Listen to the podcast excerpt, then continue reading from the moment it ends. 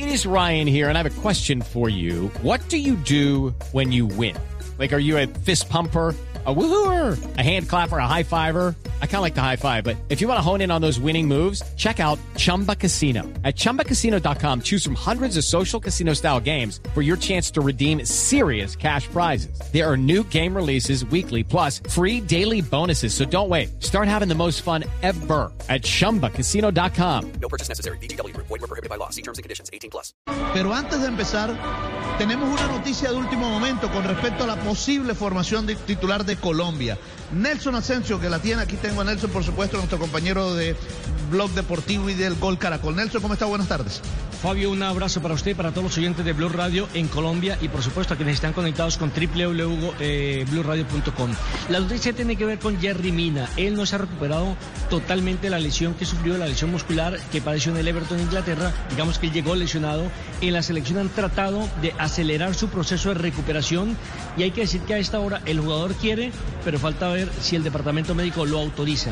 Si Jerry Mina no va a ser titular y no lo quieren arriesgar y mejor guardarlo para enfrentar a la selección de Argentina, estaría en su posición entonces el jugador Murillo, que actuó del fútbol mexicano y que ya ha tenido también partidos de preparación y no, lo que no recuerdo es si ha hecho parejas centrales precisamente con Davinson Sánchez.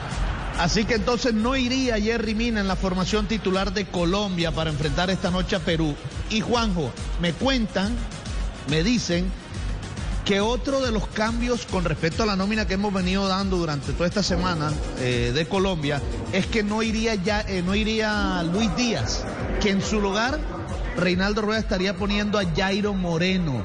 Mejor dicho, como un doble lateral, con Tecillo atrás y Jairo Moreno jugando como juega también en México, porque él juega por ahí, como volante por izquierda, muchas veces como extremo por izquierda también, el jugador también del fútbol mexicano de los, del León de México. Es que recordemos que cuando lo convocó Reinaldo Rueda dijo que lo había llamado como lateral por izquierda, lo que quiere decir que si lo va a utilizar de volante o extremo por ese sector, quiere decir que Tecillo no va a salir.